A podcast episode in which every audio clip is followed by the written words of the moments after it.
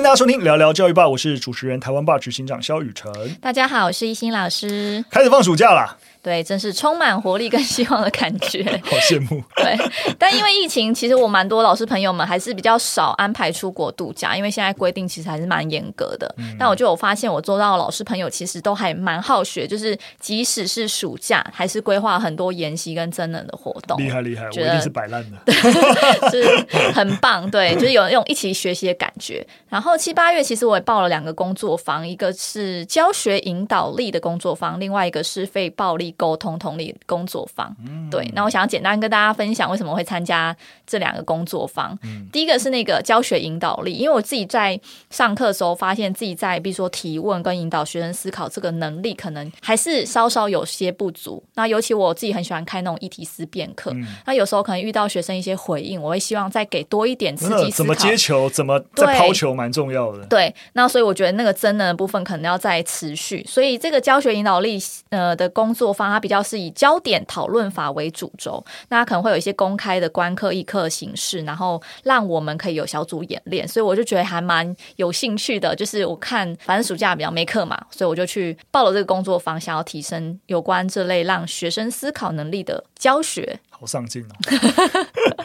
然后八月我是参加一个就是非暴力沟通同理的工作坊，然后因为我自己觉得就是其实当老师真的很辛苦，因为时时刻刻你都在转变一些新的环境、突发事件、不确定等等等，对，那很容易会扰乱我们平常很平静的心，就是你都要试图的去跟现实拉扯啊，或是你要让自己是 calm down 下来的。那如果就是在做这份工作，你思绪不是那么清晰、有效率的时候，你其实没有办法。照顾好自己，嗯、那你也没办法给予学生回应或照顾学生的需求。嗯、所以这个工作方比较强调是连接感受跟需要，然后自我同理之外，还会去化解那种我们投射的敌人形象跟同理他人的概念跟方法。嗯，对，所以我觉得希望就是暑假之后可以蛮多在对有这种强大的动力。所以我觉得就是两个工作坊我会好好上课的。嗯、其实这些东西真的都比较偏向这种 soft skill。的一些能力的一个部分，都不是那个所谓的知识，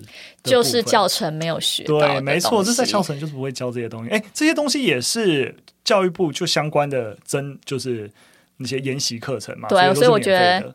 对，进步很多，应该说为因应一零八课纲，其实我觉得教育蛮多新的，对教育部蛮多这样子的课程出来的，好的，好啊，所以也是，其实我以前也都会那个固定收那个那种教师研习网的那个研习的新研习的整理资讯。那之后都都有收到，我就觉得大家也是可以定期的看一下有什么一些不错的研习，可以报名一下。不过我刚才讲到沟通，我自己蛮有感的，有点白了味啊，就是因为我自己出去演讲的时候，有时候也会跟大家分享，就是说，哎，像我从学校离开，然后到工作环境，现在然后带领团队啊，就觉得哎，跟在学校学习有一个，觉得学校不会教，但相对来说在职场很重要的事情，就是教我们如何吵架。我觉得学校完全不会教我们怎么吵架。一直以来啊，有人在学校里面，就只要有冲突，就是啊，不要吵架，不要吵架，哦，大家都好同学。然后两个人就要在那边互相道歉，那其实互相还是很不爽。对，明明就一定有一个什么相对有错或干嘛，结果就反正都要道歉。然后就是还要在老师面前互相鞠躬这样子。对，所以你知道吗？就是这种，就是啊，反正大家都好同学，那这种为了人和而不愿意解决事情。你知道吗？实际上事情都没有解决，你就是啊，就是不要，就是要想要避免表象的冲突。最后你会发现这种惯性啊，蔓延到职场，真的很容易变成毒瘤。就大家大家都好同事，就是有问题我也不讲，我干嘛要嗯，知道得罪同事，很容易变成这个样子。当然了，我觉得我在讲的吵架，并不是说啊，我们带着情绪互骂，不是这个意思，而是你怎么样不畏惧。当你和他人观点不同的时候，那你愿意表达不同的意见，和大家进行这样子的一个交流跟讨论。但我想要补充一件事情，其实老师也很不会吵架。哦，我同意啊。而且老师的那个环境非常的相远。嗯，今天只要有呃意见不同的，我们可能就会你知道忍受在心里，然后不会当场直接去跟他说。回去在这个小群组里面这边抱怨。对，然后就是。只要你提出异议，或是比如说校务会议啊，或者是什么那个研习，你举手然后提出你自己意见的，其实你都会被另眼看待，嗯、人家会觉得说，哦，你怎么那么有意见？你为什么不从、嗯、就是从众？嗯，对，所以有时候我就是会一举手，嗯、然后被大家白眼。但我我自己是觉得我讲出来的问题都是有逻辑的，所以我并不是为了要吵架，而是我觉得要提出是啊是啊，大家不敢提的观点。我们目标应该就是为了让事情往更好方向推进，但是必须得说，就是你必须要承受很多异样的眼光，对对对，那种那种氛围的压力。对，你知道，都每次举手我都要超有勇气的。我理解，我理解。所以我我一直都觉得这真的是一个，因为我知道很多的职场环境也都是这样，真的，教师就是一个职场环境，也都是这样。我觉得真的都跟我们其实，在学生时期对于如何。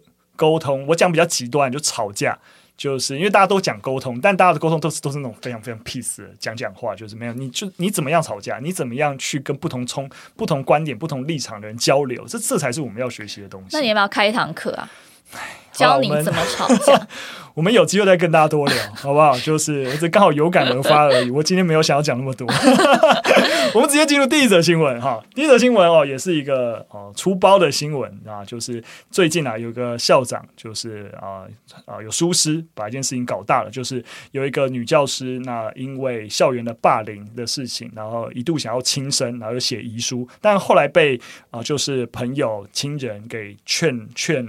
劝下来没有轻生，可是在，啊寻求协助的过程当中，校方就把这封本来的遗书啊公开出去，就大家就知道啊，原来他在抱怨学校爸爸的事情，然后让他反而本来已经非常 down 的一个情绪又更加恶化。对，那这是一所在台南的偏乡小学发生的一个事情啦。对，那当然这件事情啊，后来当然就吵得非常非常凶。那校方也表示啊，就是当下在接获就是同仁有自杀意图的讯息之后，当然也就尽速的启动一些自杀防治的机机制啊，然后觉得也许是在处理过程当中太过紧张，以至于产生了一些误会。对啊，反正就在积极检讨与改正。所以看起来啊，就是校方也承认的确有疏失了。不过其实。有一些像有一些像精神科医师的评论，那就觉得说，哎，其实这蛮奇怪的，就是为什么校方列为陈情案件会呈报给教育局？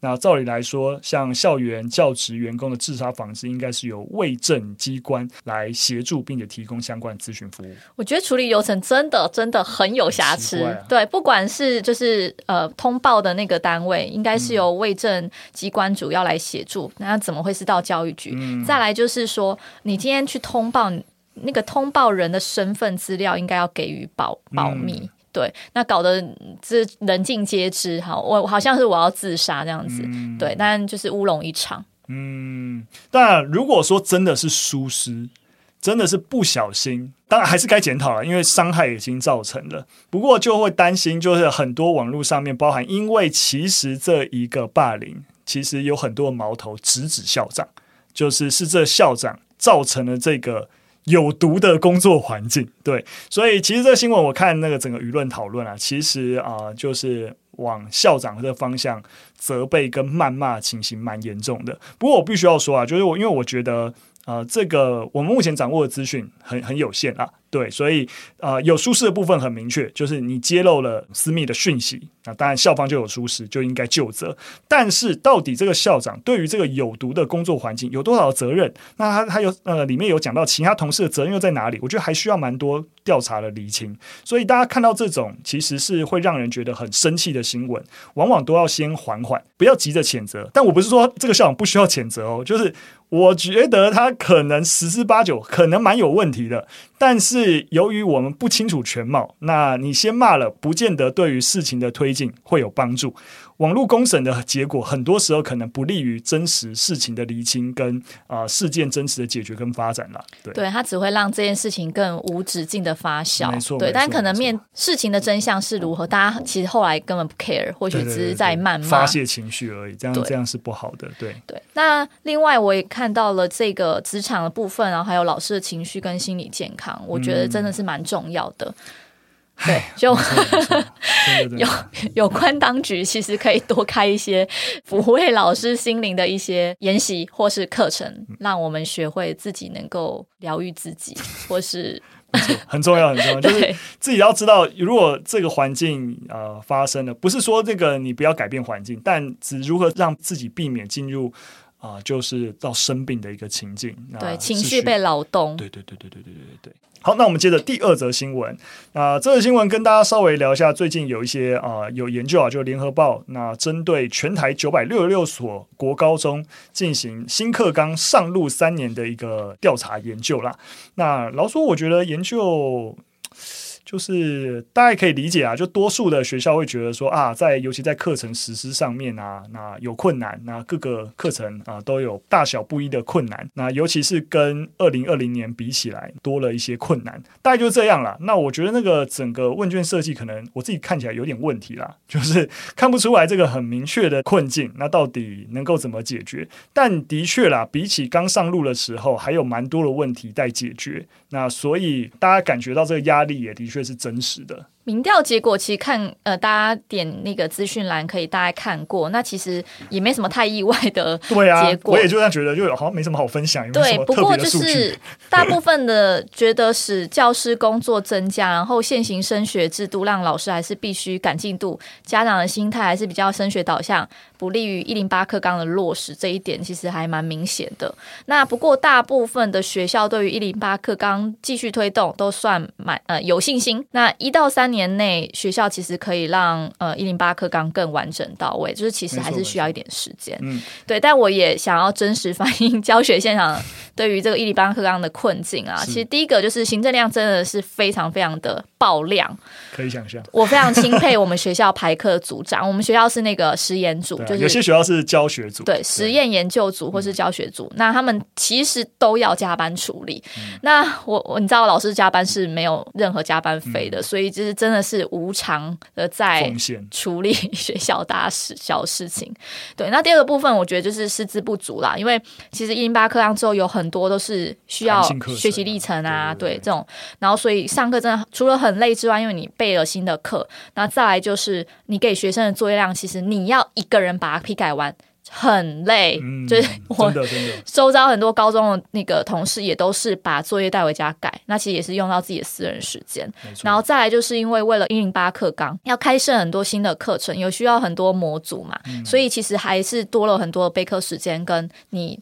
需要利用假日啊，或是平晚上去增增能演习的时间，嗯、所以我觉得师资不足这一块，其实也是真的需要，就是有关当局看有什么样的政策可以辅助教学现场。嗯，我想这篇呃，为什么我们还是分享这篇研究，也是虽然说在各个困难指数其实好像没有太大的一个意义，但很明显的，它跟二零二零年做了比较。对，就是二零二零年刚上路的时候的一个状况，当上路应该很混乱。那我们试用了三年，是不是有好转？诶，没有，那困难反而增加了。那这我觉得这就是大概相关的当局其实需要留意的。那尤其刚刚亦欣有讲到这些很真的很实物面的一个困境。不过其实多数人还是觉得啊、呃，在这一段时间啊、可以可以到位。我想就代表说，大家虽然说有困难，这个困难的难的程度还没有让大家觉得放弃希望，觉得是一件好事啦。不过我自己啊、听到刚刚一心的分享，我自己蛮有感而发的，是想到我以前在学校的时候，开始那、真的进入到一个所谓那种公文系统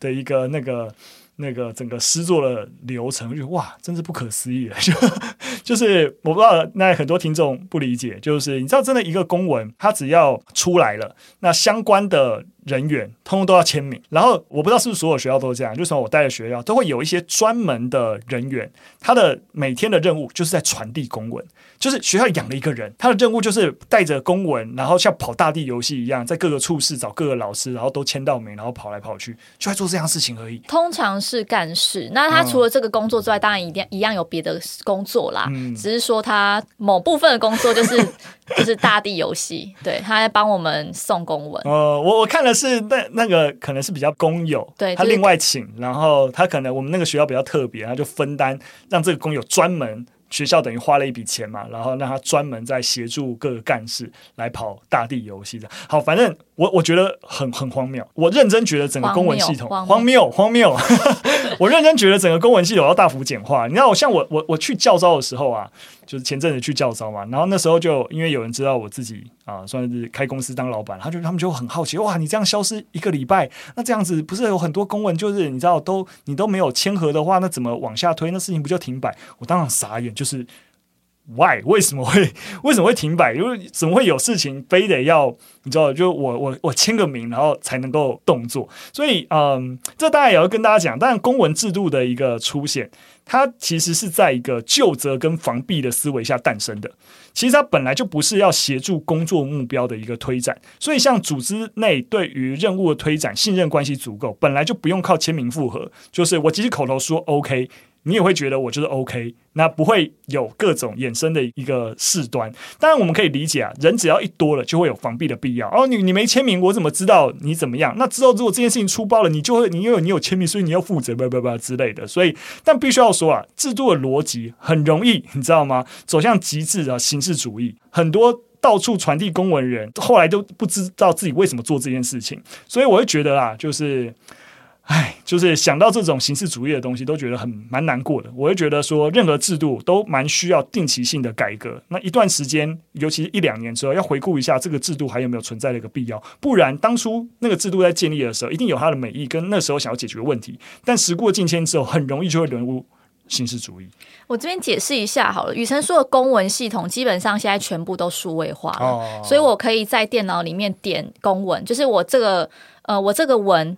我要怎么办？然后我可能呈呈给主任，然后主任再呈给校长。Oh. 那通常要干事手动去送的那个，其实就是计划。因为公文来了，我要办一个计划。Oh. 那这个计划呢，可能会有一些经费概算，所以我可能要给呃人事啊，或是我要给会计去确认我的经费概算是没有问题的。Oh. 然后盖章坏啊之后再送到校长，大概是这样子的流程。Oh. 所以进步了。呃，对，其实基本上公文目前都是无纸化，只是送的是一些计划的申请。哦，就是那些还是必须要明确的，例如说会计签合的东西。对，那或者是说，哎，教育局他们希望得到某一些学生的资料，那我可能调查完之后，我可能盖个章给主任，然后校长确认之后，嗯、这个我再扫描影印给他们，嗯，对，他们就可以看到学校端的一些资料。所以基本上。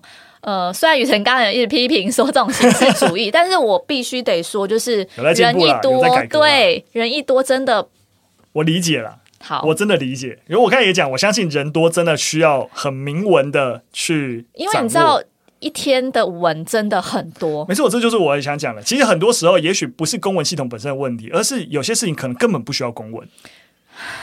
好，没关系，没关系。这个我我也想讲，因为你知道我超常收到一些废文，是吧？我真的，我我认真，我也很常以前收过这种东西。你你你有需要发个文讲这件事情吗？然后我都会成阅后文存。对你没错，你你因为你给我了，我还要阅，对我还要就是知道我有知悉，然后再再出去，何必？你根本你又不是很明确的需要我做什么事情，就是一个讯息而已。但是如果这个讯息是你们学校需要的。那是不是就救了某一些人？没错啊，这就是我很大的问题啊，就是变因为大家就是，所以讯息一定有分重要不同的层级，但这个重要层级的分类，有时候当没有一个明确章法的时候，然后所有都得用固定一套标准出去的时候。好了，没关系。我想我们也不用陷入这个问题太久。这个公文的问题已经是岔开一个，离我们现在这个新闻已经有点远了。我想我们就先告一段落，直接进入。不是刚刚最后一层。等一下，我先补充，就是刚刚说那个行政爆量，就是因为。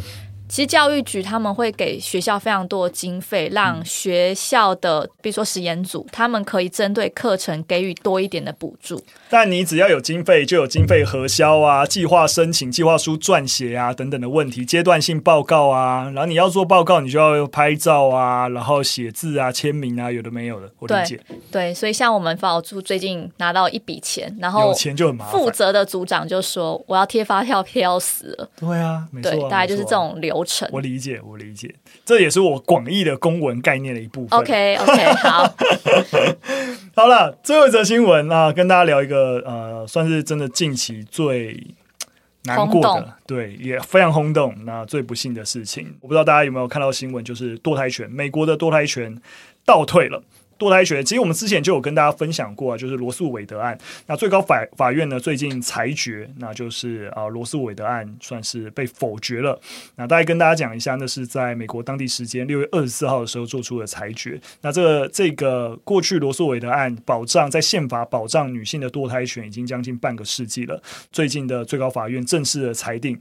女性堕胎并非宪法赋予的权利啊，是否允许堕胎的决定权就要交由各州来自行决定。那大家可以想象啊，如果说这个权利一下放给各州，那许多州是比较保守的州政府的话，那他就有可能啊认定堕胎行为是非法。那我们目前大家就估计啊，美国可能有二十二个州在最高法院的裁决出来之后，很有可能都陆陆续续的将堕胎视为非法。那也因此会有数百万计的女性因此失去了接受堕胎的服务途径。那除此之外啊，那我们大概据统计，大概可能也有二十六个州会进一步的限制堕胎的途径，就是它不会直接禁止堕胎，可是让堕胎变得比较困难，对，或是非常困难。那这已经是他们在通过或是在试试图通过的一个立法，因为在本来可以堕胎的情底下，他们就是用这种限制的一个方式嘛。这些州啊，其实当中只有不足三分之一的会把强奸或是乱伦怀孕作为例外。对，那当然了，民主党相对控制的州份啊，那可能就会把自己视为是堕胎的避难所，来欢迎那些法律不允许堕胎地方的女性。大家可以预期啊，这个判决会。在加深，就是美国现在有的一种保守跟自由阵营的对立关系。我很关注这个议题，其实我自己本人感到很意外，嗯、但其实好像这个结果并没有那么令人意外，因为美国媒体其实就指出，最高法院大法官他们其实组成就是有分保守派大概六个，然后自由派就是六呃三位，所以先前大家可能就可以预期到，像是诸如此类的重大法案会被逆转。那不得不说，美国现在可能也面对了一个很大的问题，就是。价值观之争，就是自由跟保守这两个对立。当然了，在这样子一个新闻底下，就是我们在看了很多的资讯啊。那当然有一个地方分享，就是诶，《纽约时报》他们出的 podcast 里面有分享墨西哥的案例，那觉得蛮有意思的。就是即使在法院，甚至最高法院往这一个方向判决，我们还可以怎么做？我们好像感受到了一个法律的一个倒退，那就援引在那个墨西哥的一个案例，因为墨西哥也是一个天主教为主的保守国家，那当地呢其实就有女权的团体呢，他们透过草根层级的运动，那一步一步的推动了。啊、女性的一个权益，那从去污名化啊开始争取啊、为妇女啊提供各种咨询陪伴啊，然后推动用药自由啊，那一步一步，最后再推动视线，然后让墨西哥实现了堕胎权的一个保护。所以本来当时候啊、墨西哥推动这件事情就是受到美国的鼓舞，反过头来，那现在。呃，墨西哥从草根运动到推动视线，其实也反过来提供美国的女权团体一个蛮好的一个参照啊。也许这是时候让。啊，美国关注这个议题的团体可以重新审视，以及那如果不依赖大法官事件的结果，那我们还可以怎么做？尤其是过去的几十年来，其实我们可以反过来说，其实各州的相关法案的推动，其实相对疏忽了。那所以，即使是在堕胎权受宪法保障的过去啊，那许多州层级的立法也都是非常不完备的。其实让我想到台湾先前有一些宗教团体，就是那个合一行动联盟，它其实有提出一个怀孕八。之后禁止人工流产的公投，不知道你记不记得？有记得，就是但后来是因为程序问题，所以被驳回。我那时候看到这个公投案，真的是。爆傻眼，对。那后来绿党就做一个全国民调的呃调查，他其实发现还有近四成的人赞成这个提案。那虽然就是比这个反对的比例四十六趴还要低，但其实就是跟赞同的票数相去不远。没错，所以啦，如果你担心台湾的堕胎权益有可能倒退的话，我们就是要从性教育做起。所以提醒大家，西斯一零一号房间现在是可以开始预购的哦。那我们认真了，我觉得这几个月看我们团队在处理这本书的内容。真的是。卯足全力啊，真是卯足全力。那我相信这本书一定是在台湾给青少年最完整的性教育图文字。当然了，我觉得给大人看也是相当精彩。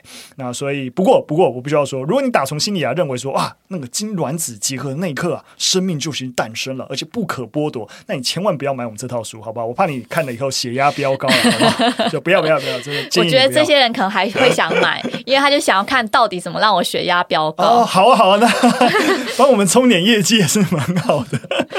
好了，今天的分享就到这边，非常感谢大家收听。如果你喜欢我们的节目内容，或者是给我们任何建议，欢迎留言告诉我们。那就到这边喽，我们下次再见，拜拜，拜拜。